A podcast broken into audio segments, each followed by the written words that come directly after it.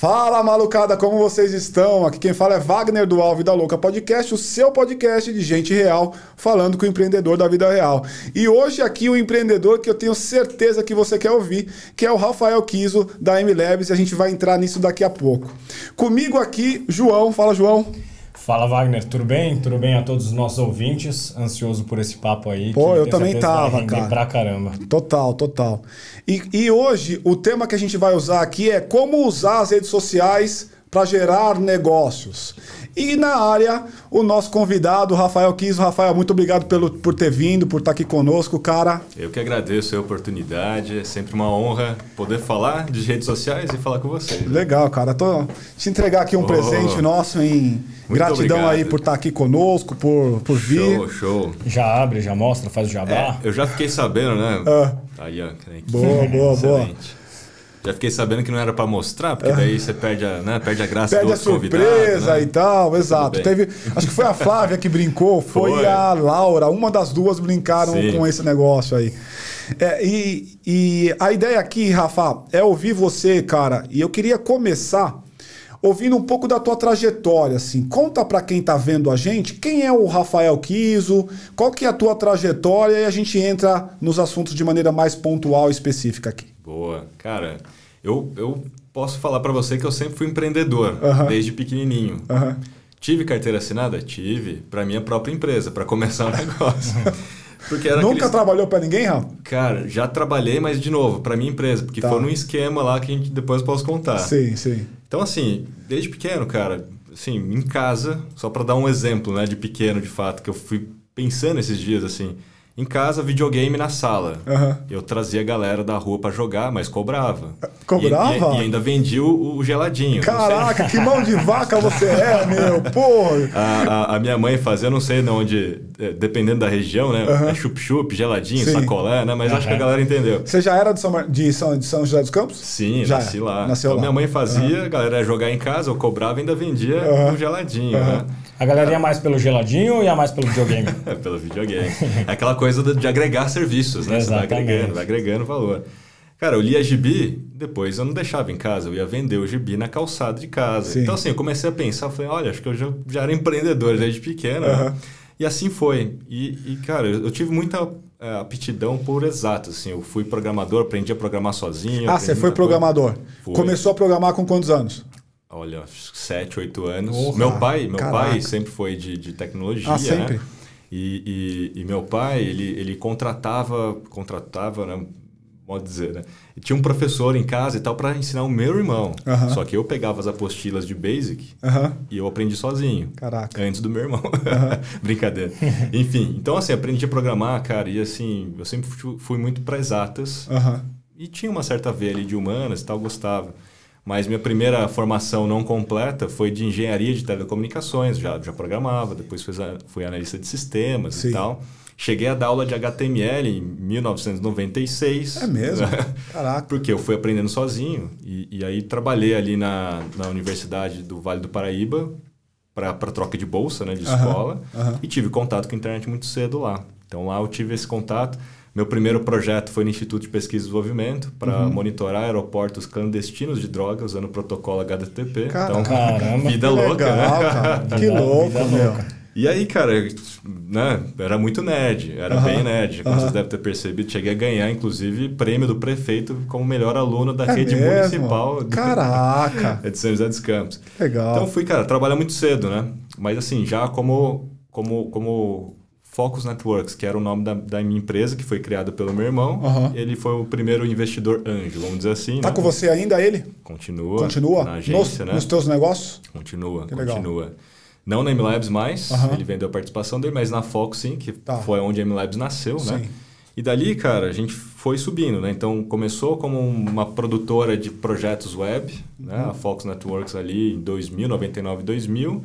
A gente teve o nosso grande primeiro cliente foi o Banco Itaú, a gente começou a desenvolver, ajudar o Itaú Bankline, a gente foi evoluindo. Em 2004 para 2005... Você pegou bem o hype, mesmo comecinho foi, da, da coisa, bolha, né? né? Tipo, da tava bolha. começando, 2000. Eu fico imaginando como é trabalhar com um cliente naquela época, se hoje em dia já ah, você vai apresentar o digital e já é difícil. Pra caralho, imagina, para um cliente da época você é. explicar o que era o desenvolvimento, esse tipo de coisa. Você né? tinha o quê? 17 anos? Então, eu era menor de idade, né? Caraca. né? Daí você entendeu por que, que eu era CLT da minha própria empresa nos primeiros negócios, total, né? Total, Mas o William já tinha criado, né? O meu irmão e tal. Então a gente começou a evoluir lá por volta de 2005. Uhum. Uh, algumas agências, grandes agências de publicidade mesmo aqui de São Paulo, do Brasil, como Macan, Ericsson e tal, contrataram a gente como braço de tecnologia. Uhum. E aí eu tive aquele primeiro contato assim com humanas, assim, um, um contato real. Qual que foi esse contato real? Eu entrei de terno e gravata e todo mundo tava de bermuda e chinelo. Caraca. Foi o meu primeiro impacto. Eu falei, Caraca. meu, essa galera, essa galera está me contratando o que significa que eu ganho menos do que eles. Uhum, uhum. e aí eu fui descobrir o valor hora deles versus o valor hora. Eu falei, cara, essa galera tá me subcontratando e eu que tô aqui de terno e gravata. Né? Caraca. Né?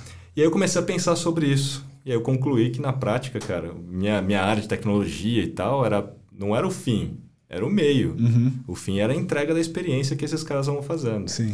Eu falei, eu preciso entender um pouco mais disso. Uhum. Eu fui fiz publicidade e propaganda. Preciso entender um pouco mais de negócio, não de tecnologia. É isso, né? É, na época, no começo, um pouco mais de comunicação, entender um pouco mais o consumidor, entender um pouco mais de, de experiência, né, e tal. Uhum. E aí... Já se falava em experiência naquela época? Desculpa interromper. UX, né? User Experience. Já, Já se falava. Falava. A gente falava. Tanto que os projetos que a gente lidava lá dentro eram muito sobre UX, né? Uhum. Então, o fato é esse: a gente começou a, a, evoluir junto com as agências, eu comecei a estudar sobre isso, aí me formei em publicidade e propaganda, depois fiz gestão de inovação, aí fui para MBA de marketing, até que eu pivotei um pouco o negócio. Falei, ah, agora não vou mais ser um a galera aqui de projetos web, eu vou também uhum. ser uma agência digital. Tá. E aí, quando a gente se tornou uma agência, a gente ganhou de cara grandes contas. Que ano? Que ano? Foi ali por volta de 2008 para 2009, tá. quando a gente começou a pivotar isso. A gente ganhou grandes contas porque na época as grandes agências, né, elas desenvolviam coisas por campanha. Então, por exemplo, o site era por campanha. Uhum. Mudou a campanha, muda o site. Total. E para a gente aquilo era inconcebível. A gente uhum. já, já imaginava assim, não, eu posso desenvolver um sistema que você troca esse Animal, você tinha o quê? 26, 27 anos, né? Na, é, na ocasião. Sim, por aí. Tava novinho. Hein? E a gente ganhou muitas contas com base nessa inteligência, né? E aí a gente foi avançando até que em 2013 para 14 surgiu a ideia de desenvolver MLabs. Mas por que, uhum. que a, a ideia surgiu? Porque a gente já estava trabalhando com grandes negócios dentro da, da, da Focus, né? Que a gente chama de Focus. Mas todos os dias pequenos negócios batiam na nossa porta. A Fox né? ainda existe hoje. Existe. E quem é o público da Fox? São, Fox? são grandes, são grandes, grandes marcas, contas. grandes contas, né? Tanto fazendo a... marketing. Fazendo marketing, Sim. né? Então Tanto dá que... para dizer que essa sua Puxa um pouquinho o seu microfone aqui mais próximo, assim, Rafa. Pode descer um pouco? Tá bom. Aí, show. Dá para dizer então que, a, que essa sua mudança, ou mudança não, porque você não saiu de um negócio, mas esse, essa sua nova nova jornada foi muito mais voltada ao, a um público que veio te procurar do que algo que saiu de você. É, e isso é bom, né? Porque a gente viu uma necessidade do próprio mercado, querendo proposta, querendo fazer mídias sociais, porque o Orkut meio que morreu em 2010, o Facebook uhum. começou a subir, muita gente começou a procurar a gente. A gente já fazia isso para grandes negócios. Em, Orkut, né? em Orkut você tinha alguma coisa na época ou não? Chegamos a fazer já, campanha é mesmo? dentro do Orkut. Fez cara. dentro do Orkut? A gente chegou a fazer campanha para Cimentos Cauê, para ah, falar é? com pedreiros dentro do Orkut. É mesmo, cara. Concurso valendo prêmio e tudo mais. Caraca. Só para dar um, um exemplo. Que legal. Né? A gente já trabalhava, tanto que em 2006 a gente lançou uma rede social para Chevrolet, América Latina, que chamava-se On The Road Again, que já uhum. misturava YouTube com blog, com um monte de coisa. Enfim, a ideia da MLabs, ela nasceu para ajudar os pequenos, né? Tá. E nasceu a ideia lá porque eu falei, para ajudar o pequeno tem que ser um negócio escalável. Exato. Porque hora homem aqui não, ia rolar, né? uhum. Não fechava a conta, na prática não fechava a conta. Então a gente foi estruturando e pensando numa plataforma que fosse escalável. E assim, em 2015, nasce a MLabs, justamente com esse propósito de ajudar o pequeno. Tá. Né? Então, essa foi a trajetória, assim, de exatas para humanas, entendendo que no fim do dia a gente tem que vender uma experiência, né? Sim. Resolver um problema. É, Muito bom. Quando, eu, quando eu, a gente começou a falar, não, vamos trazer o, o Kiso para cá, vamos conversar com ele e tal. Aí eu fui estudar um pouco, né, cara, ver um pouco da tua trajetória, ver os vídeos e tal. Primeira coisa que me chamou a atenção, até falei com o João. Cara, por que, que ele não é o CEO? Ele é o fundador da empresa e ele é o CMO. Conta para nós, por que, que você não é. Ou, ou, em algum momento você foi o CEO? Não da MLabs, né? Sim. Sim, na verdade, acho que nenhum dos negócios, né? Uhum. Como eu coloquei, eu sempre fui a pessoa mais técnica. sempre fui a pessoa que está lá pensando e criando, executando, né? Eu nunca fui o administrador do negócio pensando na gestão. Uhum. E o meu irmão, desde o início, foi esse, fez seu, esse papel, seu, né? Seu na agência, na, na, na Fox, né? Então, eu sempre fui muito mais focado para resolver ali o problema. E isso fez eu entender, inclusive, poxa, eu sou bom nisso e o meu sócio é bom naquilo, e tá tudo certo. Se os dois fizerem a mesma coisa, inclusive, dá problema. Dá problema, claro. Então, assim, quando nasceu o MLabs, já, já nasceu dessa forma. Olha, o que, que eu sou bom, tá. né, que eu preciso continuar fazendo para a gente crescer realmente e tal. E o que, que eu não sou bom, que eu preciso aqui de alguém no meu dia a dia, aqui do meu lado. Tá. Então, a princípio, o próprio William fez essa parte de gestão da MLabs, uhum. mas a agência ainda continuava, e a agência lá, né, o pau comendo lá e tal, a gente tinha que entregar as coisas. Então ele continuou na Fox, a gente trouxe e convidamos ali dois outros sócios, um CTO e um CEO, para participar da MLabs, né? E são sócios, tem participação. Então desde o começo. Estão desde o começo. Já desde trabalhavam começo. com a gente Já na Fox, né? Uhum. E, e, fizeram parte do projeto MLabs enquanto ele era projeto. o M do MLabs é o quê? O M é uma é, coisa de nerd, né, uhum. cara? M é minúsculo, pode perceber. Uhum. É uma variável, né? Variável. O M é uma variável. Sim. Porque tudo começa com M. Uhum. Marketing, mídias sociais, mobile, né? Então, assim, você pode perceber que muitas dessas coisas do nosso universo ali de marketing é digital começa com M variável. Uhum. Então, o M é uma variável e o Labs é a realidade dos fatos, cara. Uhum. Quando a gente olha para as redes sociais, mídias sociais, o marketing em ambiente digital, é tudo muito dinâmico. Tudo dinâmico. É tudo sobre teste. Não existe regra. Não existe aquela coisa assim, cara, é isso aqui, ponto. Deixa não, eu aproveitar essa sua fala rapidinho, João. Vai, pode ir. Deixa eu aproveitar essa sua fala. Então, aquele cara que vende o segredo mágico de como bombar nas redes sociais, talvez não, te, não seja um caminho muito bom para o cara que está querendo empreender. Não, porque assim, né? Você precisa entender a lógica por trás das coisas. Uhum. Se você seguir uma fórmula, pode ter dado certo para um, mas para você não, porque seu negócio é outro. São variáveis diferentes. São variáveis diferentes. Né? Não, é, eu, eu queria falar sobre aquilo que você estava falando antes, de ser o CMO, porque uhum. o que eu vejo né, é que poucos CMOs e até CEOs não têm o, o, contexto da tecnologia. Né? E você falou que você já sabia programar e mesmo assim você não, viu, não virou o CTO, né? você é. virou o CMO. E queria saber quão, quão importante é no seu dia a dia mesmo você ter noção do código, uma, pelo menos uma, uma uma inteligência ali para saber o que o código pode fazer, o que ele não pode fazer? O que, que te ajuda isso? Foi, foi, fundamental na minha história, tá? Porque assim, a gente por muitos anos é, foi o nosso diferencial lá na Fox, saber de tecnologia e saber de comunicação. Uhum. E um pouco mais para frente, saber de marketing também, né? Para uhum. se envolver em outras áreas de negócio, né? Produto, etc. Até modelos de negócio, né? Mas no começo era muito mais comunicação, que era, pô, como é que eu faço uma propaganda, como é que eu faço uma criação, como é que eu faço um post e, e como é que eu uso a tecnologia como diferencial disso. O que, que a tecnologia entrega nessa situação, né?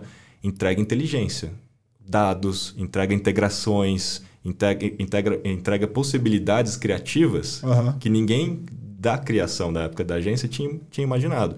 É o tal do Creative Technologist hoje. Uhum. Hoje está muito simples. Você ter ideias com base nas possibilidades tecnológicas. Exato. Mas naquela época não. Por exemplo. E tem muito modelo hoje também, né, Kizo? Tem muito. você tem muito espelho para poder ir lá beber e ter a ideia. Naquela época, é. eu imagino que não era um negócio começando de tudo, né? Vou dar um exemplo, né? A gente fez uma ação de lançamento do crocantíssimo integral na praia de Guarujá. Uhum. Para isso, a gente criou guarda-sol, cadeira, todo branded, pessoa abre o guarda-sol, tem um QR Code no guarda-sol. Uhum. Você abre é o QR Code do Messenger, que uhum. abre um chatbot para conversar com a pessoa, pega a geolocalização e vê um drone e te entrega o sampling do produto. Caraca. O criativo em si, que é só criativo e não entende tecnologia, ele nunca vai pensar nisso. Nunca. Não vai, porque é. ele não sabe dessa possibilidade, ele não tem essa, esse repertório. Saber dos dois lados te entrega essas possibilidades. Sem dúvida, né? te coloca numa posição de vantagem pra caramba, porque você consegue entender como é que você agrega valor além daquilo que você faria num planejamento ou, num, ou numa campanha e tal. Mas sabe qual que é a, grande, para mim, né, a grande chave disso tudo? É, é entender da jornada, porque a, a, a, quando você faz propaganda, né, quando você, um pequeno negócio, cara, vou lá para as redes sociais, né? Em primeira instância, ele faz panfletagem digital. Ele entra lá e faz um post que é igual o flyer que ele tem, o Total. panfleto que ele tem no, no, no restaurante dele, na loja dele. Ali ele está atacando apenas uma etapa da jornada do consumidor, da jornada do potencial cliente, que uhum. é colocar aquele produto no radar. Sim. Mas ele não dá continuidade na jornada a ponto de amadurecer a pessoa para querer comprar de verdade, para ter intenção funil, de compra. Começar... Uhum. Quando você entende da tecnologia e tal, você é capaz de fazer uma ação offline e transportar essa pessoa para online para continuar tá. essa jornada e medindo e, e, e, fazendo tracking, né? rastreando essa pessoa e se comunicando com ela à medida que ela avança na jornada. E, Isso é fundamental. E pensar nesse pequeno, pequeno empreendedor, essas pequenas empresas, que é o seu público, que é você, quem você atende. Né? É, quando você dá uma plataforma, né, que você falou, não é uma ferramenta, é uma plataforma uhum. que, que permite essa pessoa ela acessar as redes sociais, ou seja, ela é, ter uma ponte para a tecnologia muito mais fácil do que ela ter que aprender tudo na marra, do que ela ter que programar os posts sozinha e etc. É, você acha que hoje é mais dispensável todo esse entendimento tecnológico que você teve que ter durante a sua carreira? Hoje um pequeno empreendedor ele pode simplesmente é, saber é, adotar as plataformas para ganho pessoal Beber dele? do pronto, né? É, ele, ele bebe do pronto, né? Então é isso. Como é que ele pode tirar vantagem das redes sociais mesmo se ele não manje nada de tecnologia? É, eu acho que manjar de tecnologia você tem esses dois ângulos, né? Como empreendedor da área de tecnologia, Sim. né? Que é uma coisa muito mais profunda. Que é mais profunda, ou uhum. você se utilizar da tecnologia para o negócio. Para você ter uhum. produtividade, para você ter escala, né?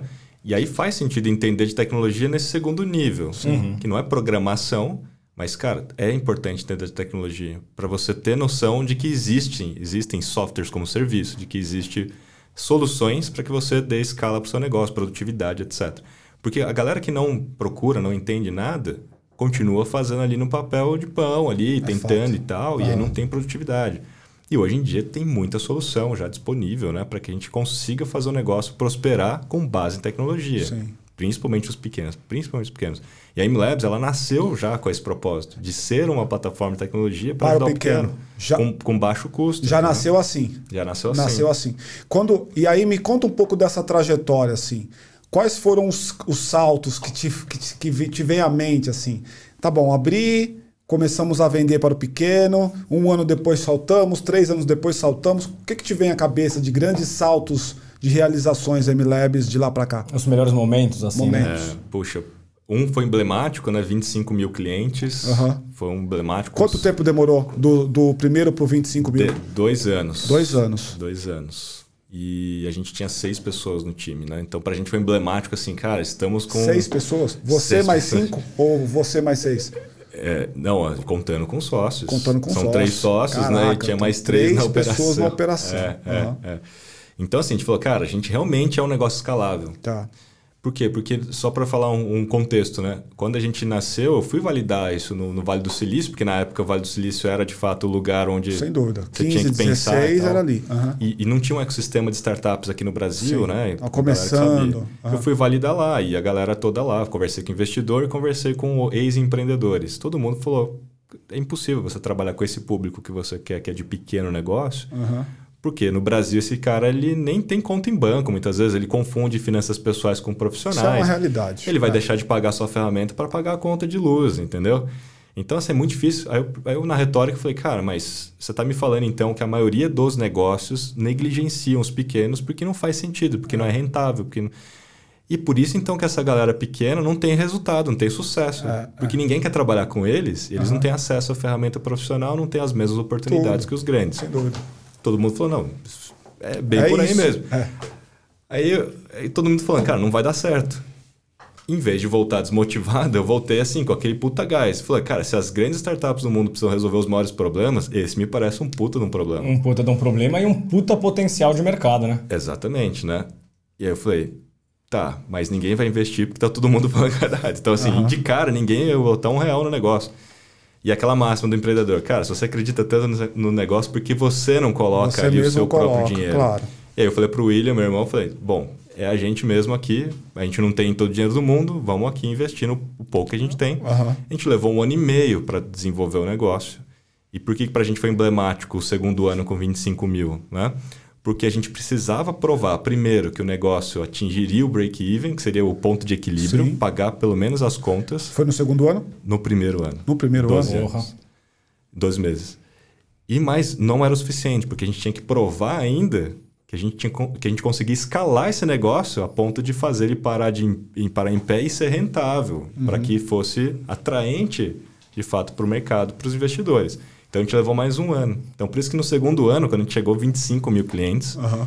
pô, com seis pessoas no time, tava muito nítido todas todas as métricas de negócio, né? que a gente era rentável, de que a gente era escalável, que a gente tinha possibilidades de deixa ampliar. Eu, deixa eu pegar com você aqui um pedaço, que é um pedaço importante. Fica à vontade. Hein? Que é. Você experimentou? Você, lá para o segundo mês, terceiro mês, você chegou a fazer algum MVP, POC, alguma coisa para fazer experimentação para ver o público? Como é, que tem, como é que a experimentação entra nessa sua jornada aí Sim. inicial? Uma boa pergunta, porque assim, né? Eles falaram o seguinte, cara, trabalhar com esse público não funciona, não dá certo e fazer o que você vai fazer não é para pequeno. Assim, o pequeno não tem maturidade digital ainda para precisar de uma ferramenta como essa. A gente tentou, foi lá direto, né? desenvolvemos a primeira versão, né? o, o, MVP, e uhum. fomos para o mercado para testar. Uhum. Deu errado. Por que, que deu errado? Ah. De fato, a gente foi falar com o pequeno, pequeno. A gente foi falar com a padaria, com o salão de beleza, com a papelaria e tal. E a galera vinha, entendia, entre aspas, o, o, a proposição de valor, que era ter mais resultados através das mídias sociais, vinha, mas achava que a gente era tipo uma agência, que a gente Sim. ia fazer, criar os posts, que a gente ia fazer tudo. E por né, R$29,90. Não, não existe isso. então, a taxa de cancelamento era, era altíssima. Ah, é? A gente tinha uma boa adesão, mas tinha uma, é. um alto cancelamento. Churneava demais. O pessoal confundia muito, né? Uhum. Aí que, e não, não, faltou da parte de vocês talvez explicar melhor ou, ou mostrar melhor o que era o, o, produto também? É, mas o que, que aconteceu? A gente percebeu que, a, como eu vim de agência, uhum. a, gente, a, a, gente tinha desenvolvido um, uma interface um pouco mais para agência e não tanto para um pequeno. Um pequeno. Entendi. Não era muito fácil para o pequeno ali. E, e era um negócio meio atemporal também, né, cara? Você, em 2015, 2016, você estava um pouco à frente, né? Também, As pessoas também, não estavam com essa pegada em 2016. Então, mas né? aí acontece. Pegando esse gancho, a gente pivotou a comunicação. E aí? O que, que a gente pivotou a comunicação? Ah. Em vez de falar com o pequeno pequeno, eu vou falar com uma pequena agência. Ah, que atende um pequeno negócio. É. Porque a pequena agência vai entender perfeitamente a proposição que a gente tem aqui. Que hoje é teu público? Não, hoje, hoje 67% da base é do, da padaria, ah, da é? salão de beleza. Mas é? é, é aí que é o gancho que eu vou pegar o que você falou. Ah. Porque na prática, quando a gente pivotou a comunicação, a gente atingiu a agência fit imediato.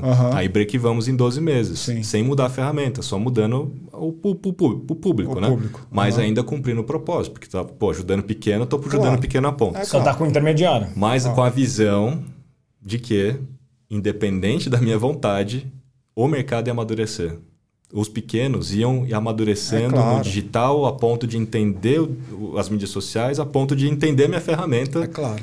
É claro que foi uma aposta, né? Falei, cara, eu tô apostando de que essa galera vai amadurecer em algum momento uhum. e vai entender o que eu tô oferecendo hoje, uhum. sem mudar nada da interface. Sem, sem, mudar nada. E foi o que aconteceu, cara. Em anos, a gente não mudou praticamente nada da MLabs, uhum. mas em um certo momento, que foi o segundo marco dos marcos, foi quando a gente teve mais. Gente conquistou mais clientes pequenos de fato do que agências. E aí começou a se inverter totalmente. Né? Hoje a MLabs ela é agência e também um produto ou essa hierarquia não existe? Não. Uma não. coisa se confunde com a outra. A gente hoje, as agências dentro da MLabs, elas uhum. são distribuidoras da MLabs. Tá. Elas se tornaram praticamente parte do nosso ecossistema, do Sim. modelo de negócio, né? Mas a MLabs sempre foi pensada mesmo para o pequeno. Não, não. Né? Eu, a minha pergunta era um pouco diferente. A minha pergunta é: a MLabs ela é o produto.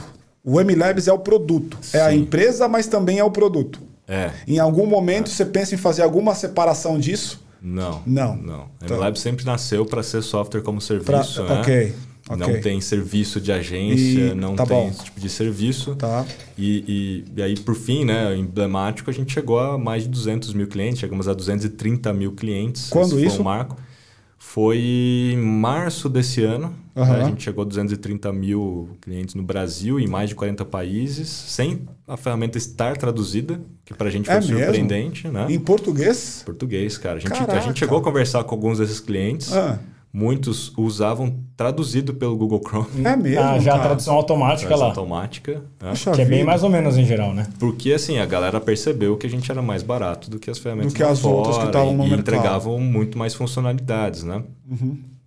E aí teve também o fato mais emblemático recentemente, Sim. né? Conta pra do nós. Do embrólio aí. com o Facebook. Sim. Que fez parte, é marco na história. Quando se fala dos marcos, a gente não pode falar só dos marcos bons, Claro, né? claro. Esse foi de fato um marco que vai marcar mesmo a é, história. E eu acho que muita gente que vai estar tá, tá assistindo, tá ouvindo a gente, lembra dessa história, porque enfim, saiu na mídia e tudo mais. Mas acho que deve ser muito bacana ouvir o seu dia. É claro. Como foi eu o quero seu saber dia? o teu dia. Quem te ligou, quem que te avisou? Vamos só fazer foi? aqui uma coisa passo a passo. Quando foi? Foi agora em maio. Maio de. Junho, dois... na verdade. Junho de 2021. Tá né? bom. 10 de junho, se não me falha a memória. Tá. Eu já tô até esquecendo, porque assim, já Melhor apagar esquecer, a memória. Apaga da memória. Conta pra nós, Kizo, como é que, que aconteceu? Qual foi o problema e como é que aconteceu? Conta pra gente. É, o fato assim, na M-Labs, ela sempre, como vocês já sabem, com esse propósito de ajudar o pequeno, ajudar o, o resolver problemas aí do mercado, principalmente na presença digital e tal dos pequenos. E a gente viu que era uma necessidade muito grande de todo mundo agendar posts para formatos como stories, carrossel, sabe aquele formato álbum, Sei. né? Carrossel. Uhum. Agora mais recentemente com Reels e tudo uhum. mais, né? A gente criou uma solução, uma tecnologia para isso. Porque o próprio Instagram não tinha isso disponível dentro das APIs dela. Né? Perfeito. Nas outras redes que a gente opera, LinkedIn, Twitter e tal, todo mundo tem as suas APIs e a gente usa normalmente. Então, uhum. aquilo que tem, obviamente, está lá. E esse era o único ponto. Era do já Instagram. Tá, já está disponível pela plataforma, ou seja, não tem problema nenhum, só utilizar. É, já estava uhum. disponível. Mas o Instagram não tinha. Uhum. Né? Em janeiro deste ano, eles lançaram a sua primeira versão da API, mas sem essas funcionalidades, somente tá com post ali no feed, o post padrão. Tá. Então a gente tinha criado uma tecnologia pela necessidade de mercado.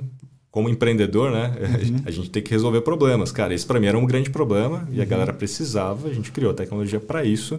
Tudo dentro da legislação, tudo dentro da conformidade, né? E, e no nosso ponto de vista, você, cliente, contratou a MLabs de forma consentida, você estava usando aquela funcionalidade. Perfeito. Porém, perante aos olhos do Facebook, a gente estava infringindo os termos de uso do Instagram. Uhum. Os termos de uso que, inclusive, é para todos, não é uhum. só para ferramentas e plataformas. Né? Todo mundo tem que tomar cuidado ao compartilhar o seu login. Tá. Inclusive, agências, em tese, estariam infringindo os mesmos termos ao pedir o login para os seus clientes. Entendi. Entendeu? Se a agência que pedir é o login para o seu cliente para operar o Instagram, está infringindo os termos. Que é o que acontece dentro de Facebook Ads, de Google Ads, inclusive, né? Porque quando o cara faz campanha, ele tem que estar de alguma forma conectado. Ainda que não seja com o teu login, seja uma permissão, mas ele está conectado na tua conta, né? É, mas é por isso que o Facebook criou o, o gerenciador de negócios, uhum. justamente para que ninguém Aquela, compartilhe o login. Sim, né? Aquelas funções, uhum. né? Aí você tem o MCC do Google, que ninguém precisa compartilhar. Exato, Eles criaram soluções para isso. Uhum. Só que para o Instagram, o embrólio não tinha. Aí o tá. que acontece? Eles falaram, cara, vocês estão ferindo os termos, primeiro, porque vocês estão pedindo e coletando login do, do usuário de forma indevida, no ponto de vista deles, né? Uhum. E oferecendo um serviço não autorizado, que era o de criação de posts para stories e tal, de forma automatizada. Tá. Pra gente, né, foi uma grande surpresa, porque a gente teve, assim, um, uma, uma penalidade, vamos dizer, para... Tinha uma grande adesão massiva, né? Era massiva. É massiva. acho uhum. que todo mundo tem essa necessidade. Todo né? cliente né? teu usava de alguma maneira essas três possibilidades Sim, aí. Grande uhum. parte, né? Grande tá. parte. Então, assim, a gente. Ajuda no planejamento, né? Porque você tem que fazer os stories. É claro. Às vezes é. vai pensar nos stories com antecedência. É. Apesar deles ter sido criado para ser algo para você mostrar o, o agora. O agora. Quando você está pensando numa marca, você é. faz isso com, com, com planejamento. Se né? o conceito basal é planejamento, então eu me planejo é. por uma ferramenta e a MLabs estava ali para ajudar nisso. Então, pra gente, assim, né? A gente, quanto empreendedor, falou, cara, eu, eu, eu achei que eu estava ajudando, uhum. inclusive levando mais clientes para o Facebook e Instagram claro. a fazer negócio lá dentro, criando uhum. mais conteúdo, mas pelos olhos deles não, por conta da, da, prerrogativa de segurança e tal, né? Tá bom, entendi o problema, agora quero entrar no seu dia. Como é que foi, velho? Como é. é. que foi que quando você recebeu a notícia, você foi o primeiro, alguém te ligou? Como é que foi esse dia? Não, a gente, na verdade, teve os serviços da MLabs interrompido, né? E, e dentro dessa plataforma, Facebook. Isso era de manhã, era à noite? Não, era... era por volta de umas seis da tarde. Tá. E eu fui perceber, na verdade, eu estava dando aula, cara. Eu tava dando aula. E eu fui perceber porque o meu Instagram ah. se desconectou. É? Eu fui tentar logar de e novo. Não conseguia. E aí, na hora que eu tentei logar, mostrava assim: sua conta foi desativada. A mensagem que aparecia para mim. E eu dando aula ali, eu falei, meu, aconteceu alguma coisa. Caraca. Na hora que terminou a aula, ah. fui tentar de novo e tal, fui ver. Aí começou a cair a ficha. Porque não tinha sido só a minha conta, a conta da MLabs. a conta dos, de todos os sócios, de vários Caraca. funcionários da MLabs, tinham saído do ar. Uhum. E de vários clientes lá no Facebook, né? Agora as contas do sócio no Instagram também, uhum. porque foi, foi assim, uma, uma árvore, né? Eles pegaram o aplicativo da MLabs e desativaram o aplicativo. E todas as contas associadas a esse aplicativo também foram desativadas. Uhum. Então, para mim, assim, foi uma grande surpresa. É natural que a gente, né, na hora, ficou assim, em choque horas depois, lá por volta da nove e meia e tal, que a gente começou a entender o porquê uhum. que, que, tinha acontecido. Que choque. É, mas demorou um tempo, né? E, aí, e o relacionamento seguinte... com o Instagram, com o Facebook, como é? Não, a gente teve o diálogo o tempo todo, né? Só que o diálogo significa, olha, vocês estão violando os termos, vocês precisam se adaptar para a gente voltar. Não, não, deixa eu voltar aqui no dia dele. É. E aí, como é que foi, velho? 9 horas da noite. É, tô putz, perto cara. de dormir, tô naquela, naquele fervo. Eu imagino Sim. que a aula deve ter sido uma merda, porque depois que você viu que o negócio não funcionava, sua cabeça estava naquilo, não estava? Foi, foi. Não, foi uma madrugada difícil. Fácil, assim, não, não, consegui, não consegui dormir. A gente é. entrou numa operação de guerra, né? Uhum. Porque milhares, de centenas de milhares de clientes começaram a reclamar imediatamente, né? Então, uhum. Então, aquela coisa de gestão de crises, né? Gestão de crise total. Ainda bem que eu já tinha experiência nisso por conta da agência. A gente já tinha operado para vários clientes né, nas mídias sociais. A gente já tinha um protocolo ali uhum. meio formatado. Uhum. Mas o fato é esse, né? É, é, cada situação é uma situação, né? E essa situação nunca tinha passado antes com centenas de milhares de clientes comigo, né? Até porque eu também tenho uma grande exposição nas redes sociais. Então, as pessoas não vão só atrás da MLS, vão atrás de mim claro. também, né? Então, a primeira negócio... coisa que eu fiz, por exemplo, foi é. entrar é. lá para saber o que estava pegando. O que, que você ia falar? É. E aí a gente foi, fez o comunicado e tal, né? Mas assim, faz parte também da, dos marcos, né? A entrada da Estônia na nossa história. Uhum. Então a Estônia entrou como sócia mesmo da Indem Labs. Que ano que ela entrou? Entrou em 2020, né? E, e ela, putz, na hora, assim, né? Tamo junto, vamos, vamos, tamo juntos mesmo, como sócio, né? Uhum. Não como investidora. Isso deu pra gente muita força, né? Porque a gente natural que a gente no dia seguinte falou, cara. E agora? E agora, tudo, né? né? Porque se, se a gente não conseguir restabelecer os serviços, e, e o Facebook e o Instagram são as maiores plataformas, uhum. né? O que determina ali boa parte do jogo hoje em mídias sociais, uhum. a gente também fica meio que fora do jogo, né? Por mais que a gente tenha Instagram, desculpa, tenha Twitter, tenha LinkedIn, tenha YouTube, etc., a grande massa ali estava ali por causa daquelas duas redes, né? Uhum. Então, assim, no, no, na base do diálogo e tal, dias depois a gente conseguiu restabelecer, o, um pouco menos, quase, seis dias depois praticamente, a gente conseguiu restabelecer os serviços da MLabs, porém abrindo mão de recursos como agendamento de stories, Reels, GTV e carrossel. Os mesmos três ou quatro é. que tinha impedido, você conseguiu voltar sem isso. E assim, né? Como é que foi o impacto para os teus clientes? Eu imagino que você tem lá aquela base gigantesca de pequenas e médias empresas. Como é que foi isso? Ah, o impacto é gigantesco, cara. Porque assim, a maioria precisava daquele serviço, muitas agências, inclusive, é, colocaram na, no papel assim, putz, se eu não tiver esse serviço, vou ter que contratar uma pessoa para fazer. Sim. E isso vai me custar e eu não tenho isso previsto, enfim, vai causar tá um problema. Fora do orçamento, vai estar tá fora do orçamento. Uhum. É feito cascata mesmo. Né? Segundo, tá, então se eu não posso agendar stories, eu vou ter que fazer isso na mão. Eu vou ter que acordar de madrugada, final de semana, Sim. feriado para fazer só o stories, o resto eu posso. Também é um negócio inconcebível, assim. Uhum. Ah, mas tem alternativas. O próprio Facebook criou uma alternativa, né? É aquela história, o Facebook tem o agendamento de stories, mas eu não posso ter. Mas essa é outra questão. Criou depois? Já existia não. antes? Existe, Já criou um pouco antes, antes, né? Um pouco criou antes. um pouco antes. Tá. Mas aqui que a gente está fazendo? A gente está criando uma solução alternativa. Tá bom. Que, através do aplicativo da MLabs no mobile, você vai poder agendar. Não vai ser uma publicação automática, mas ele vai te alertar. Você clica, ele abre no aplicativo da MLabs só para você um clicar e, e, e, compartilhar. Tá. Que é o que no resto do mundo está sendo feito dessa forma. Né? Tá. Mas o fato que a gente precisa observar aqui é a prerrogativa deles é que ao fazer né, o serviço não autorizado, a gente estava colocando em risco, de alguma forma, os nossos próprios clientes, né? Okay. Ou pela segurança, ou por estar tá infringindo os termos, com risco até da conta desse cliente ser bloqueada no Instagram. Uhum. Coisa que a gente, pra gente, assim, era inconcebível também, né? Porque, tá. putz, é aquela história que eu falei. Como é que os caras penalizam um cliente antes é. de um diálogo, né? Uhum.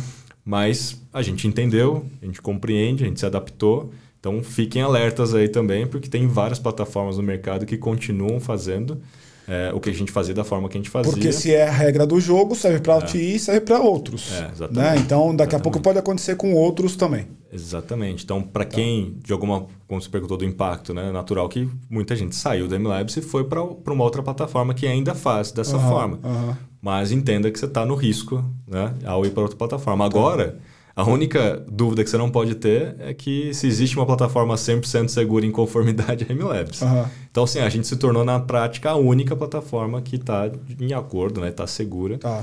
e que não tem nenhum problema com Inclusive, nenhuma... depois dessa situação chata Exatamente, pra caramba. Né? Então... A Paty quer fazer uma pergunta. Manda bala, Paty. Oi, Rafael, tudo bem?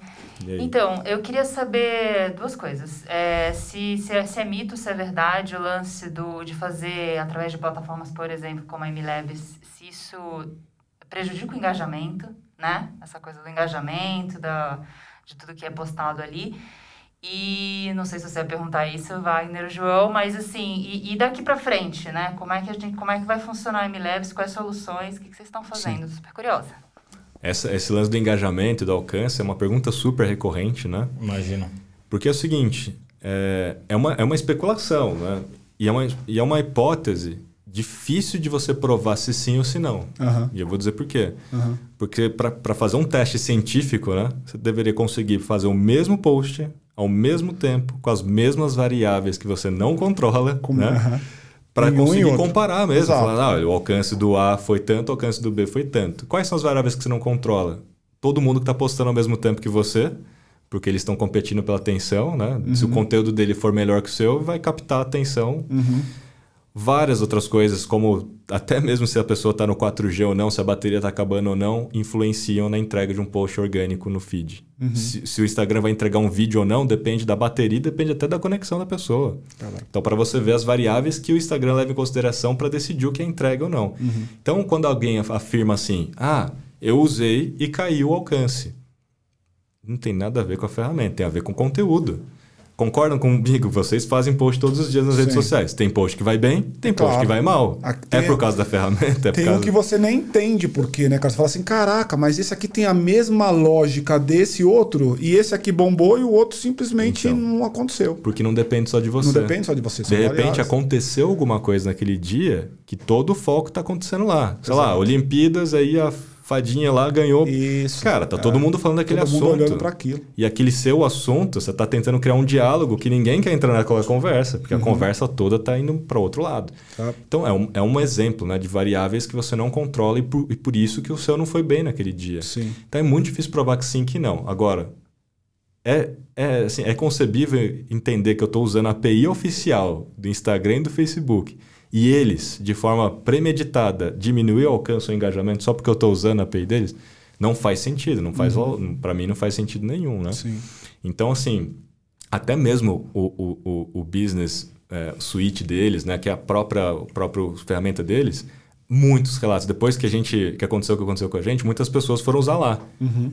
E muita gente começou a dar esse relato. É o ah, mesmo eu relato? Usei, é? é? eu usei o Business Suite e eu acho que meu alcance diminuiu, meu engajamento diminuiu a resolução da minha imagem diminuiu. Uhum. Cara, mas é uma ferramenta oficial dos caras. Sim. Deixa eu te perguntar uma coisa, antes de entrar na segunda pergunta da Paty, que é uma pergunta importante, que é futuro. Cara, vou, eu vou pegar aqui um jargão, só para a gente poder, a partir do jargão, fazer uma reflexão sobre o teu negócio, tá? Como é que você olha, sob a ótica do antifrágil, isso que aconteceu, e aí, como é que você projeta esse antifrágil no teu negócio? Porque, cara, o negócio de alguma maneira demonstrou alguma fragilidade nesta, nesta função, vamos chamar assim. Uhum. Como é que você olha esse negócio sob a ótica do antifrágil? Eu posso complementar a pergunta Sim, também? Claro. É, me parece que às vezes trabalhar com redes sociais, é, quando você trabalha dessa forma tão próxima e tão é, codependente, uhum. É, é, é, praticamente trabalhar numa caixa preta, é desvendar uma. desbravar uma, uma selva que você não sabe o que tem lá dentro. É Porque isso. se eles não te explicam o, como o algoritmo corta ou não alcance, se, se é tudo hipóteses, né? Como, que faz para trabalhar com é. desse jeito e mostrar para o seu consumidor que você você está seguro do seu negócio, que está tudo sob controle? Uhum. É, vamos lá. Né? Primeiro aprendizado é não depender 100% de terceiros é, no claro, modelo de negócio. Exato. Né? Esse é o primeiro passo. Eu né? imagino que você ficou em cima dessa frase ah, os próximos dois meses. Não deu dois meses ainda, né? o próximo mês inteiro, porque. Quase 60 dias. Não já. é mas isso? O, mas o, o, fato é que a gente já sabia disso desde o começo. Claro. E a gente já tinha projetado nosso roadmap, falando de futuro, ações para tirar essa dependência. Uhum. No entanto, é um roadmap. Tá. Que para eu executar isso, eu tenho que ter dinheiro, gente, né? Uhum. Então, o que, que a gente fez inicialmente? Vamos primeiro conquistar o mercado, faturamento e tudo, para a gente ter po possibilidades de cumprir o roadmap. Não deu tempo, entendeu? Não deu tempo. Uhum. Chegou antes da, da hora, assim, né? Então, a gente já tinha essa noção. Agora veio, assim, no nível de pressionar a gente para se reinventar em pouco tempo, né? Então, uma parte do, do que você fala do antifrágil é isso, é não depender 100% de uma plataforma terceira. É isso. Mas você sempre vai estar suscetível a problemas. Em redes sociais, a... absolutamente, né, cara? É, acho que não só em redes sociais, como negócio, né, Sim. cara? Você sempre vai estar suscetível a coisas que você não controla. Sim. Política, eco, Sem é, dúvida, economia, macroeconomia, etc. Macro tendências, uhum. muda uma legislação, sei lá. Tipo um LGPD natural. entra no meio do caminho e é. te ferra. Como... Então, assim, o que significa que você tem que ser resiliente. Uhum. Empreendedor raiz, meu, de verdade. Uhum. O cara vai, vai criando camadas, vai, né? Vai criando Vai criando casca e vai tal, e tem que ser resiliente. Com certeza eu criei mais uma camada Não, aqui. Sem dúvida. Daqui a dois anos, conversando, se eu, se eu voltar a conversar com você, certeza que você tirou várias lições Sim. e criou vários outros caminhos que você não tinha pensado até então, no dia de é, hoje, né? E aí acho que esse lance é, é, é você, né? Saber lidar com a pressão e saber nessa pressão se reinventar, né? Para não, não desistir. Esse uhum. é o uhum. ponto, não desistir. O, o, o fato né, que a gente agora está desenvolvendo uma série de soluções né, para a MLabs, aí respondendo a, a, a futura, uma série de soluções que já estavam no nosso roadmap. A gente tá. não está, vamos dizer, pivotando não o negócio. Não estou pivotando o negócio. Não, a gente está executando o que a gente já tinha previsto, mas Só de forma antecipada. Estou trazendo a valor presente o que estava lá na frente. É, e lançando de uma forma, vamos dizer assim, não da forma como a gente gostaria, mas da forma que é possível agora. Perfeito. Né? Então a gente está fazendo uma série de coisas, como a gente fez aquisição de empresas, a gente está lançando, tá, estamos expandindo a plataforma MLabs uhum. para ajudar esse pequeno negócio na totalidade, né? não uhum. só ali numa particularidade de mídias sociais mas ajudar ele de ponta a ponta, tanto em criar um bom conteúdo, mas também vender mais pelas uhum. redes sociais. Porque eu tenho que dar resultado de verdade, é, não pode é ser só engajamento. Isso né? que é uma coisa que eu te perguntar, assim, o cara que te procura, se você olhar para a tua base hoje, a tua base está preocupada com o quê? Gerar engajamento pelo engajamento, e aí muitas vezes tem um pouco de métrica de vaidade aí no meio, né? Uhum. Quero ver quantidade de curtidas, de comentários ou de likes e views e etc ou esse cara está de fato procurando ganhar mais dinheiro? Assim, qual é a tua percepção acerca dessa base gigantesca que você tem aí de, de clientes? É, o, o, o, primeiro, acho que são estágios de maturidade e de negócios. Concordo. Né? Então, assim, o primeiro estágio, quando a, a, galera entra nas mídias sociais, eu não chamo nem de métricas de vaidade, é tá? O quê? Reputação. Reputação. São indicadores de reputação, uhum. que, que faz sentido, né? Eu não gosto muito dessa coisa de vaidade, porque tem, tem, assim, tem sentido você uhum. se preocupar com o número de likes, de followers, etc. Porque ele é uma métrica de reputação e uma comparação direta entre o seu concorrente. Se o cara entrar no seu perfil, você tem zero e o, o, concorrente tem 10 mil. O problema é que ela não é justa, porque às vezes ela é comprada. Não, aí, né? não esse é o ponto que é chegar. É. Uma coisa é você conquistar followers Exato. e aquilo ser uma métrica de reputação real. Pô, Outra coisa então. é você comprar followers. Exato. Comprar followers é dinheiro jogado no lixo, literalmente. literalmente. Porque você está trazendo gente que não vai comprar nada do que você vende. Exato. Né? Então, o primeiro estágio de maturidade é de, indicadores de reputação. reputação. Preocupado com engajamento e preocupado com seguidores. Tá bom. O próximo estágio natural é ele começar a olhar a qualidade daquilo que ele está colocando. Uhum. Número de sessões no site provenientes da mídia social, quantas pessoas assistiu até o fim o vídeo que ele criou, para ele ver se de fato as pessoas estão se interessando por aquilo que ele está falando, uhum. tanto no ponto de vista daquilo que ele sabe quanto daquilo que ele vende. Né? E em terceiro estágio, no terceiro estágio é, é venda. É, cara, eu quero saber quantos leads, quantos clientes, qual foi a taxa de conversão, tal, beleza. Esse indicador você entrega lá? Ainda não, mas esse é o ponto do roadmap. Tá. A gente está olhando por, por, esses quatro estágios Sim. aqui, que o último estágio ah. é de sustentabilidade do negócio. Ah. Porque é quando você entende as mídias sociais como forma de você criar uma comunidade em torno do negócio. Sim. Aí você já pensa mais no lifetime value, Total. como você transforma a cliente em promotor da marca, Total. como é que você transforma essa comunidade em. Queria pegar promotor. esse gancho já. É, eu entrevistei uma pesquisadora uma vez que ela, ela pesquisa na área de mídias sociais e ela falou que toda empresa pode ser uma influenciadora digital. E aí a gente estava conversando sobre o assunto e, e uma pergunta que eu fiz para ela era: é, mas uma empresa B2B também pode, também deve ser uma influenciadora digital? E aí eu estou trazendo porque você deu o exemplo da padaria, da lavanderia, tudo B2C, né? Então, é, quando eu penso em redes sociais, o raciocínio mais fácil é: bom, vou lá para impactar o meu consumidor. É, você tem muitas empresas que são B2B nas redes sociais e qual é a estratégia que elas vão usar, né? Porque o a conversão delas vai ser diferente, o, a venda dela é diferente, a, a comunidade que ela quer é uma comunidade de empresas em volta dela ou é uma comunidade de pessoas uhum. que vão levar depois as empresas, né? Como que, que é essa dinâmica dentro da base de vocês? Não, o B2B está 100% presente também, ah, né? É? Nessa lógica das mídias sociais. Em qual equação? Né? Como é que você tá? Como é que você vê essa equação? B2B e B2C dentro da plataforma? Não, a gente não tem essa distinção. Não? Não tem essa distinção. Tá. A gente tem o dado, mas uhum. eu não uhum. sei te falar agora de cabeça. Até porque ele pode estar tá travestido, né? Porque eu posso ter um cara que ele está ali como uma pessoa física, mas ele representa uma, uma empresa. É, aí você não consegue sim, enxergar sim. isso, né? É, o que eu ia colocar é o seguinte, né? Todo negócio, independente se ele é B2C ou B2B, é, é feito por pessoas. É o que você é falou. Isso, a pessoa está é. lá no Instagram também, a pessoa está no TikTok também, é, né? Sim. O fato é que a gente precisa estar onde os nossos clientes estão. Então, de repente, né, a maioria pode pensar assim: o LinkedIn é um principal canal para B2B. Na verdade, é como canais e, e, assim, é como a gente aqui na vida pessoal, né? Eu tenho um tom com vocês aqui, eu tenho outro tom com vocês numa mesa de bar, uhum. mas é o mesmo Rafael. Sim. Né? Então, os canais, você pode mudar um tom ou outro, mas a sua voz tem que ser a mesma para não haver bipolaridade de marca, né? Uhum. Então você tem que ir aonde os peixes estão, pescar onde os peixes estão. Se o cara tiver no TikTok, cara, vai pro TikTok. Você tem que fazer pequenos testes para você entender o quanto você atrai de, de, de, leads, né? Porque no caso do B2B é muito mais leads. Quantos leads você atrai e qual é a taxa de conversão daquilo? E aí investir mais lá. Mas é muito legal assim quando você olha para a estratégia do próprio líder daquele negócio B2B se tornar um creator, se tornar uhum. um influenciador como consequência. Né? é uma das melhores estratégias. Personificado na, na, na, na posição do CEO, do founder? Do... Ou até mesmo no, no na camada de gestão né, ah, é? das lideranças. Essa é uma das melhores estratégias, tá?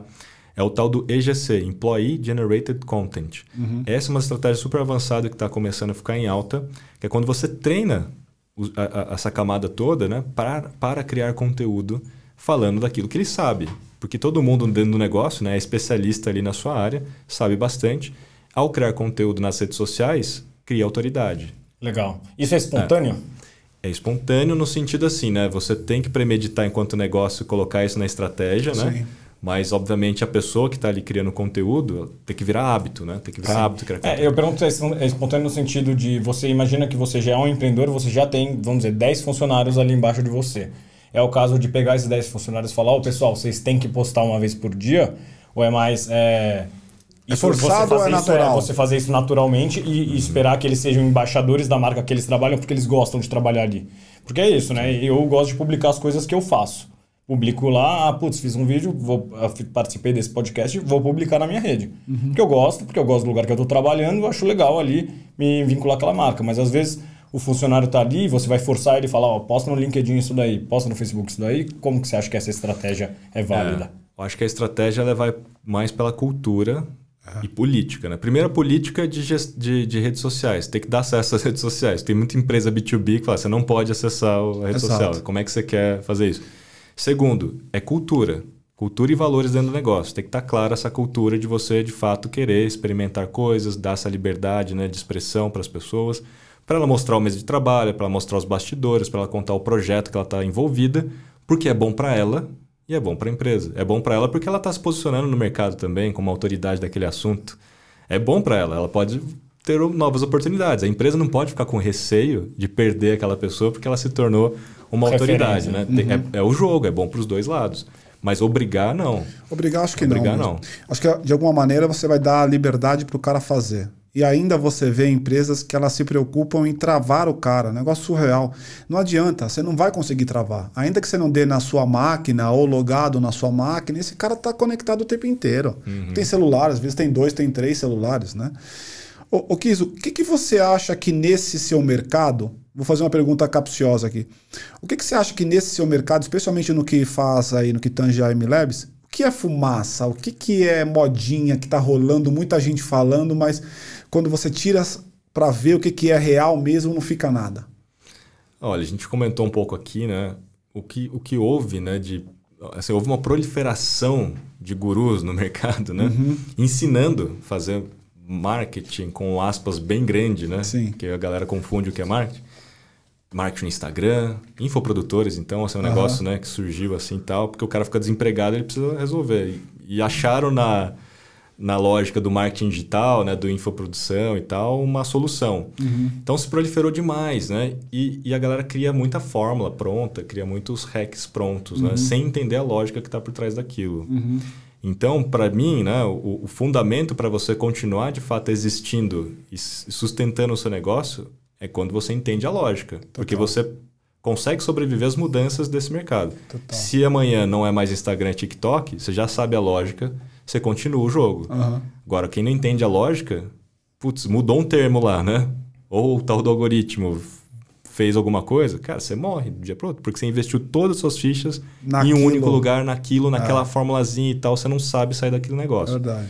Então, quando a gente começa a tirar a primeira fumaça né, de hacks, regras prontas, fórmulas prontas e você passa a entender a lógica, por isso que eu sempre falo, e eu falo por causa da Marta Gabriel, tá? Não existe marketing digital. Existe marketing em ambiente digital. Marketing é uhum. é marketing. Os fundamentos continuam Os lá. Os mesmos. Os mesmos. Os mesmos. E a lógica. de uma outra maneira. É. O, que, o que muda, obviamente, são plataformas e tecnologias. Claro. você tem que estar antenado o tempo todo. Mas se você entende a lógica e os fundamentos, você é capaz de sobreviver. Então esse é o ponto aí de tirar essa fumaça, né? Uhum. De achar que tudo agora tem que ser TikTok porque TikTok tá bombando. Uhum. Agora o negócio é microinfluenciador, esquece o resto. Então, assim, cara... Ou humanização da marca. Então, eu vou fazer, eu preciso necessariamente fazer um, um stories todo dia porque eu tenho que representar a marca etc. Então, tudo que fica é, muito quadradão. É aquela né? história das regrinhas, né? É. Você escuta um guru falando, não, Exato. você tem que fazer X posts por dia, Acabou. que você tem que humanizar é. a marca. Aí todo mundo vai para aquele caminho. Faz a mesma coisa. Não é uma coisa ou outra. Uhum. Quando você entende a lógica, você sabe orquestrar todas tá. as metodologias e hipóteses. De deixa eu te perguntar uma coisa agora, vindo mais para o lado humano, assim, de time, de gestão mesmo. Como é que foi o impacto no time? Eu não sei quantas pessoas são, depois você pode falar para nós quantas pessoas estão na MLabs hoje. Como é que foi o impacto dessa restrição toda e agora essa nova onda que vocês estão aí desenvolvendo dentro do time? Ah, assim, né? A gente, enquanto líder do negócio, né? A gente tem que estar tá ali mostrando a força, porque a gente, na nossa ótica, né? A gente não estava errado, né? Uhum. A gente sempre falou, olha, a gente está fazendo um negócio super legal, propósito animal. Todo mundo entrou na MLabs por causa do propósito, inclusive. Né? A gente uhum. atraiu muito talento do mercado em função do propósito. Uhum. Ou seja, o propósito não mudou. A gente precisa agora ajustar um pouco aqui a rota em função dos termos, o propósito não muda. Então, a gente conseguiu engajar todo mundo de novo, assim, falando, cara, não, não se impacte, não se abale por causa disso. Obviamente que vai abalar o negócio como financeiro, mas a MLabs continua existindo, é uma marca forte, tudo que a gente conquistou não foi perdido, porque a marca é muito mais forte do que o faturamento daquele momento. Perfeito. Tá? A gente sempre acreditou nisso. Marcas fortes vendem mais e sobrevivem. E é o né? preceito do marketing, inclusive, né? Exatamente. Sobre o qual você está calcado. Exatamente. Então, assim, a gente sempre trabalhou para que a MLabs não fosse a ferramenta. Uhum de stories. Não, a MLabs é algo muito maior. É algo muito maior. Foi essa pergunta que eu fiz para você. Se era um produto ou se era uma marca? Se era uma. Sim, não, é uma marca. Uma, uma marca. marca uma marca. No tanto que a gente tem outros produtos, né, entre uhum. aspas, é, é, sob a marca MLabs. Claro. Porque a marca se tornou Pô. forte referência quando você pensa em mídias sociais uhum. hoje, né? E tomando a posição de cliente, se eu sou cliente de uma, de uma empresa que, eu, que me oferece um serviço, uma ferramenta que eu não gosto, e aí o Facebook me bloqueia por seis dias, eu fico puto e saio e nunca mais volto. Mas se é uma empresa que durante anos ali ela me prestou um bom serviço a um preço baixo e que eu gosto dela, não vai ser um bloqueio, um negócio assim que é. vai afetar a reputação. Te... Acho que tem muito a ver com reputação, com a autoridade que vocês criaram. Autoridade e reputação, eles têm de monte até para vender. Agora, eu acho que o ponto que eu imagino que vocês devem ter corrido, e eu me lembro porque eu vi um post teu sobre isso, é para explicar para para a base, sim, né? Sim. Olha, pessoal, o que está acontecendo é isso, a situação é essa, porque transparência nessa hora é fundamental. Não adianta pôr para debaixo dos panos, né? Do, Não, do, a gente tapete. foi, acho que 110% é, então. transparente, né? É, e, e, e, a todo momento, né? Então, assim, temos novidades, vamos uhum, contar. Tá. Vamos aqui né, segurar, porque Sim. a gente precisa falar com as pessoas, porque é muita gente. Né? Sim, muita é, gente. É, é, apesar de ter 17 milhões de pequenos negócios no Brasil, uhum e a gente estava ali com 230 mil, né? O que está longe ainda de 17 milhões, mas 230 mil ainda é coisa para caramba. Pra caramba, claro. a gente fala, cara, é muita gente na rede social pedindo. Muita gente. E assim, muitos ainda nem sabem o que aconteceu. Uhum. Isso, isso, é, isso é, é difícil pra gente, porque vem gente ainda no comentário e fala: ah, a Milabs está decadente. Tinha, agora não tem mais. Sim. Mas sem entender o que aconteceu, né? Uhum. A gente ainda tem esse trabalho, né, de fazer aquela gestão. Mas esse é um ponto, assim, a gente sempre está ali transparente, tanto internamente quanto externamente. a gente trata os nossos, nossos funcionários, né, colaboradores, muito bem também nesse sentido. Tá. Assim, não é sobre clientes apenas, né? Transparência total sobre, em todos os sentidos. Sobre né? o negócio, sobre o propósito. É, sobre o negócio. E, e, e Kiso, para onde está indo essa indústria sua, hein, cara? Porque você é um cara que você pegou o, toda a evolução da indústria mesmo, né? Antes ainda de Facebook, ainda no Orkut, aquela coisa uhum. toda, né? Para onde está indo essa indústria, cara? Onde a gente vai parar com todo esse movimento das redes sociais, das sociais, transformação digital, né? Que o cara acha que ele está super fazendo transformação digital quando ele monta um e-commerce, mas ele não atende bem, ele não comunica bem, ele não faz um relacionamento bom via digital. Para onde nós vamos? Olha, o Zuckerberg anunciou, né, a semana passada o metaverso, né? Uhum. Ele já está preparando.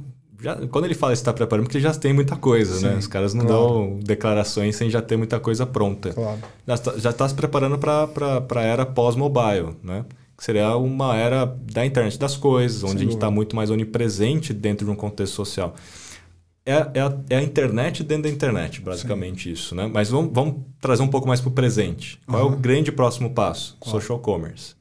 Esse é o próximo grande passo. Por quê? Porque a China já é realidade há algum tempo e é o, é o maior negócio lá hoje na China é comércio eletrônico através de mídia comprável. Mídia comprável. Então você está lá no Douyin, que é o TikTok da China, uhum. você está assistindo a live de uma influenciadora e já tem um catálogo de produto integrado. Ela está mostrando ali, você clica já compra dali mesmo. Sem sair dali. Né? Sem sair dali. Esse negócio já movimenta muita grana. Tem, alguém, tem alguém fazendo. Tem alguém fazendo para o lado de cá? Américas, Europa ou. Não, aí, aí obviamente, né? O TikTok aqui né, no, no, já no tá Ocidente já vai tá, já tá implementando. Hoje teve um. Hoje, né? Nem sei que dia que a gente vai assistir, alguém vai assistir, mas teve um evento do, do, do TikTok onde eles anunciaram esses formatos. O Instagram também está indo por esse caminho. Quando o Facebook anunciou o Facebook Pay, e aí foi, foi aprovado pelo Banco Central, o WhatsApp passou a, a, a, a, liberar também, né? Uhum é o primeiro passo para que você possa comprar coisas dentro do Facebook, do Instagram, claro. do WhatsApp, tudo uhum. de forma integrada e nativa. Né? Uhum. Né? Então, esse é um grande próximo passo. Mídia comprável dentro das redes sociais. Né? Outro grande próximo passo, né?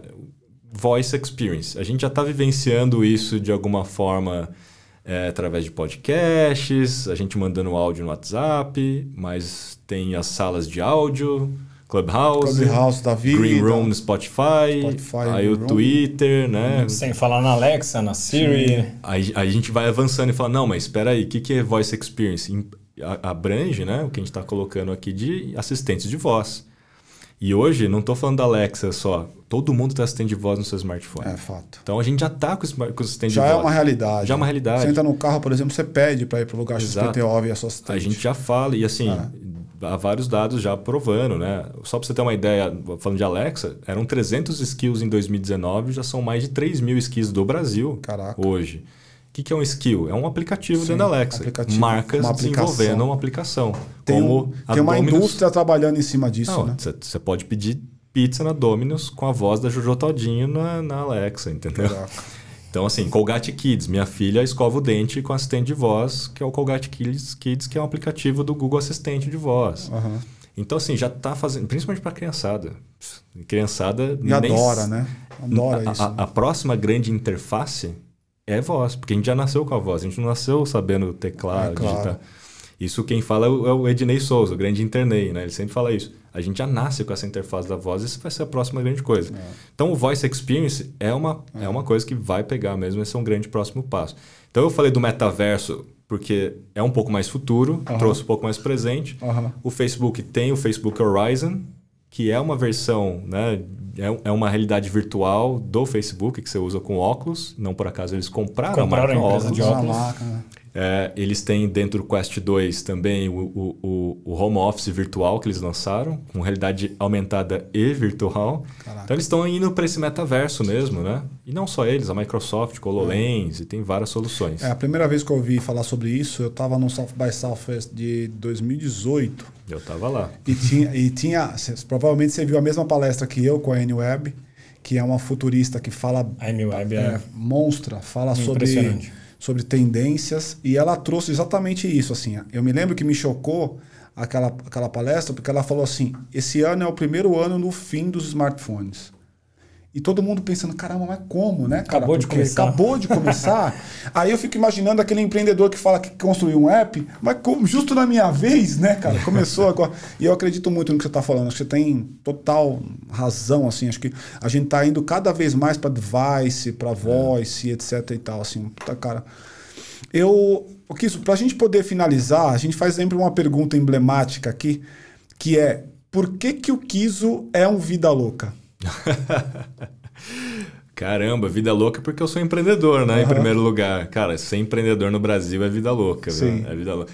Na verdade, é ser um herói, na minha visão. Porque, uhum. cara, você tem que ser um herói porque você está ali por todos que estão trabalhando com você. Sim. É sobre emprego, é empregar pessoas, é sobre é. famílias. Sim. Você é o último né, a pagar a luz, você é o que muitas vezes ganha menos, você contrata gente que ganha mais. Então, assim, é, é o tal do herói, cara. Eu vou falar, ser empreendedor no Brasil é vida louca, é ser herói de verdade, né? E assim, cara, vida louca também porque a gente não desiste nunca, né? É, são, não é minha primeira empresa e, e, e, ainda bem que nenhuma delas faliu, uhum. ainda tá tudo aí no ar. Legal. Tá. Mas assim, é vida louca porque apesar dos, dos dos pesares que eu estou contando aqui, a gente ainda continua empreendendo. Claro, vamos pra frente. É, é meio loucura, né? Então uhum. é vida louca, é meio loucura. Cara, como é que você continua empreendendo e criando outro negócio é se você claro. já entendeu que é vida louca? Cara, eu imagino assim também, o lance do alto e baixo, né? Os altos e baixos no mesmo dia, né? Imagina você no dia anterior da tal situação, tá feliz pra caramba, no dia você começa a pensar, no outro dia você tá de bem de novo, e vamos que vamos, né? É, vamos é. corrigir isso, né? É, cara, eu, eu, eu, é muito como ação na bolsa, né? Uhum. Muito fala, como ação na bolsa. Tá, você tem que estar preparado que um dia você vai estar é tá claro, na alta, outro dia você é, vai estar na baixa. Vai estar na baixa. O que você não pode é vender ação na baixa, é claro. entendeu? Você não pode que desistir. É um, que é um conceito basal, assim. Se é. você fizer isso, você está ferrado. Exatamente. Então, não, você continua persistindo, dá a volta por cima, vai levar um tempinho, às vezes, beleza. Cara, o que, que eu fiz em 10 anos? Pô, a MLabs tem 6 anos no mercado. Sim. Pô, assim, 6 anos eu construí a MLabs Aí você começa a se inspirar em si de novo, né? Fala, claro. não, mas eu tenho, eu tenho claro. capacidade de fazer Pô. alguma coisa diferente e sair desse, desse status aqui nesse momento. Pô, né? Concordo pra caramba com você. Tem alguma dica, alguma coisa que você queira deixar aqui registrado? Alguma sacada ou alguma mensagem para o público? Olha, uma coisa que eu aprendi bastante assim na minha trajetória, não foi de cara, levar putz, anos assim para concluir isso de que eu não posso ser a pessoa mais inteligente da sala. Uhum. Porque em algum momento, assim, da história, como você sabe da história desde o começo, né? Cara, uhum. eu era muito geek e tal, era o nerd, era o cara tal que pensava, que criava soluções.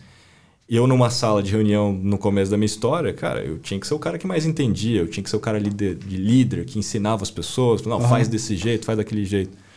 E chegou um momento da minha vida que eu entendi que para eu ter resultados de verdade, exponencialmente falando, eu precisava de pessoas muito melhores do que eu. Muito melhores do que eu. E, e, saber abrir mão daquela coisa assim, cara, não, não ser é. O, o protagonista, de ser o protagonista, né? de ser o ponto central ah. e, e, realmente deixar as pessoas mostrarem né, a capacidade delas e a gente de fato se tornar um líder servidor para ajudar ela a fazer o trabalho dela melhor. Que legal. Cara, Muito aí bom. foi uma virada assim absurda. Hoje eu trabalho com gente que eu falo, eu admiro. O cara assim, é foda. Eu sou fã. Né? A pessoa é foda. Falo, Putz, sou foda. Essa mulher que me faz é pensar, que me faz pensar. E eu falo isso para as pessoas, falo, cara, o dia que você tiver alguém do seu lado que te faz pensar, parar para pensar, falar, acho que você tem razão. É. Eu não tinha pensado nisso Sim. antes. Porque você vai naquela o empreendedor é assim, uhum. né? Você tem uma crença, né? Você acha que você tá, né? O, o empreendedor de primeira viagem acredita fielmente de que aquilo que ele pensou é a melhor solução do mundo, de que ele vai ficar milionário, e, né? E que ele vai trazer a solução do planeta, né? É, de que ele foi o único a pensar naquilo, inclusive, né? Isso é Geralmente é, é, isso e tal. E foca muito na solução, esquece totalmente qual é o problema que ele está tentando resolver. Exato. O importante é implementar. É e nem conversou, e nem conversou Esse é um ótimo com, ponto, é. E nem conversou com o potencial cliente para entender, né? Sabe nem se o cara quer. Cara, agora não, agora sim, putz, eu antes eu escuto mais do que falo. Hoje eu assim, eu escuto muito mais do que eu falo. Eu deixo todo mundo falar primeiro, que eu falo, pô, agora eu peguei o ponto de vista ciclano, fulano, fulano, fulano que tinha razão, não tinha pensado nisso, agora eu vou concluir aqui, vou dar uma direção. Sim. Putz, cara, levou um tempo para chegar nessa nesse é. formato, então essa dica eu acho animal. É, animal. Tomara que quem assiste ah. leve um pouco menos tempo que você é, assista é. e já. Já pegue essa sacada e. A sacada, exatamente. Porque e... o cara que é dono do negócio, ele tem medo, né? Principalmente pequeno negócio. Não, mas eu que sou o dono do negócio. Como é que eu vou contratar alguém que seja mais inteligente do que eu melhor do que eu, esse cara vai tomar a minha frente aqui, né? É, muita coisa que a gente vê é gente que já tem a dificuldade de delegar. É. Então a pessoa já, se ela tem dificuldade de delegar, já... imagina a dificuldade Ixi. que ela tem de contratar ah. alguém que é, que é melhor ainda a ele em várias ele, coisas, né? Mas Exatamente. me perguntam muito isso, como é que você gerencia e administra seu tempo, né? Uh -huh. Porque, putz, tem agência, tem labs, aí eu estou lançando livro, já lancei outro livro, dou aula online Delegando, sabendo delegar. É. Mas como é que você delega? Tendo gente capacitada, né? Exato. Porque você não vai delegar para alguém Exato. que não vai resolver o negócio. Exato. Então, assim, cara, hoje eu tenho um time que eu tenho orgulho, assim, de ter. E assim que eu consigo gerenciar meu tempo. Que legal. Se cerque de pessoas que tenham bastante competência para poder é. fazer você evoluir ainda mais. Né? É, a princípio, alguém pode pensar, nossa, mas custa caro, né? Você ter gente boa custa caro. Uhum. Cara, mas é melhor do que você ter quatro júniores. É verdade. Que é o preço de quatro. É verdade. Não tem é. É, é uma, é, custa caro, é verdade que custa, mas o resultado final, pensando em médio e longo prazo, é melhor do que você pagar barato sim, agora. Você tem um, um benefício no agora que não vai se resolver no futuro e o contrário é muito verdadeiro. Né? Posso fazer uma provocação antes da gente encerrar? Uhum. É, eu acho que tem muita gente boa, muito boa, que está fora do mercado porque não tem capacidade técnica. Uhum. Gente que tem todas as qualidades ali que o mercado chama de soft skills, que enfim são as qualidades de negócio, mesmo de uhum. fazer negócio, e a pessoa é, não está inserida porque ela não encontrou ainda a capacidade técnica. Então acho que existe muita gente boa no mercado que às vezes você não precisa gastar tanto assim, se você confiar nela, se você pagar um curso para ela Sim. e etc. Acho que é. vale a pena fazer a provocação. É mais sobre perfil, né? É, exatamente. Eu concordo muito com isso. É, é mais sobre perfil do que exatamente Sim. o cara tá pronto para aquilo, né? Não, eu posso dizer da minha head de marketing hoje, né? Uhum. Que assim, ela não era uma pessoa de marketing, né? Uhum. Ela era muito mais especializada, por exemplo, em inbound SEO. Uhum. E hoje é head de marketing. Por quê? Porque era o perfil. É a pessoa que sabe estava 100% aberto e antenada e aprendendo todos e os dias. E pegou a oportunidade e foi. E vai em cara de frente, né? E hoje é, é, é a líder do negócio lá, né? Que legal. E tenho muito orgulho disso. Kizo, cara, muito obrigado aí pelo, pela vinda. Acho que foi muito rico isso aqui, né, João? Maravilhoso. Cara, eu. eu, eu sou... Cada semana parece que fica melhor. É, exato, cara. Eu sou um entusiasta desse assunto. Acho que, puta esse mercado que você trabalha é um mercado bacana e é um mercado que vocês têm bastante representatividade. Então, obrigado por aceitar o convite, por estar aqui com a gente, viu, cara? De novo, eu que agradeço. Foi uma honra enorme estar aqui com vocês. Legal. Já tinha assistido antes, né? Falei, olha, vida louca. Vamos quero estar lá, lá um Vamos dia. junto, é. E se você gostou, se você achou que faz sentido para você, curta, compartilhe, divide esse, divida esse canal e esse conteúdo com outras pessoas. Lembre-se que isso é o combustível para a gente produzir cada vez mais e também o, o próprio plataforma, o próprio YouTube, mandar isso para outras mais pessoas, tá bom? Então, espero que você tenha gostado e até a próxima. Tchau, tchau. Valeu. Valeu, pessoal. Kizô. Obrigado. Show de bola, cara. Show. Obrigado, viu, Valeu, meu? Eu que agradeço. Obrigado, cara.